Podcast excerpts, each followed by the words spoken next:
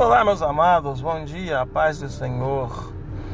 Está começando mais um dia de meditação. O texto base para hoje é Lamentações 3, versículo 22 e 23, que nos diz assim: As misericórdias do Senhor são a causa de não sermos consumidos porque a sua misericórdia não tem fim. Versículo 23 diz: Novas são a cada manhã, e grande é a tua fidelidade. Você já parou para meditar o quanto o Senhor tem sido misericordioso conosco?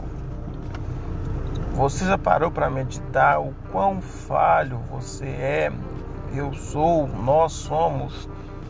A ponto de que, se não fosse a misericórdia do Senhor, nós já não estaríamos aqui. Após ser pai, eu começo a entender muito mais de como é a relação de Deus para com o homem. É exatamente essa, de pai para filho. Quantas vezes o seu filho já errou com você, já te desobedeceu e você deixou de aplicar a correção devida porque ele é seu filho. E como filho, você não quer, né, de alguma forma ser mais agressivo com ele. Você age de misericórdia uma, duas, três vezes e aí às vezes na quarta vez você por um motivo a olho de outras pessoas, um motivo talvez pequeno, você aplica a correção. Mas você sabe, você que é pai sabe, você sabe que não é apenas aquela vez, não é apenas aquele fato, é uma série de acontecimentos que desencadearam aquela correção naquele momento. Assim é Deus para conosco.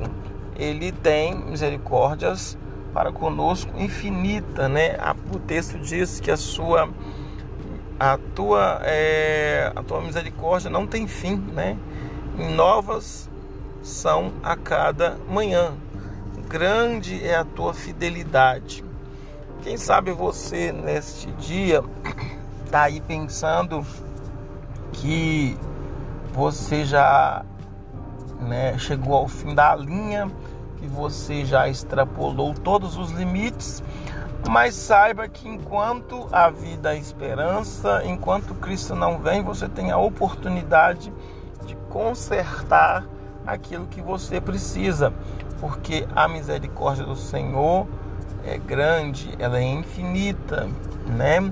Então, não perca a oportunidade nesse dia de renovar, de voltar atrás, naquilo que você tem é, deixado a desejar com o Senhor e viva a cada dia mais as bondades, as vitórias e a graça que Deus tem para te dar.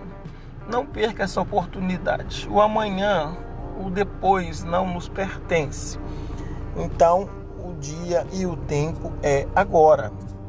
Seja feliz com o Senhor ao teu lado e volte ao Senhor, aquele que quem te criou, aquele que te fez e te deu todas as possibilidades de viver uma vida maravilhosa.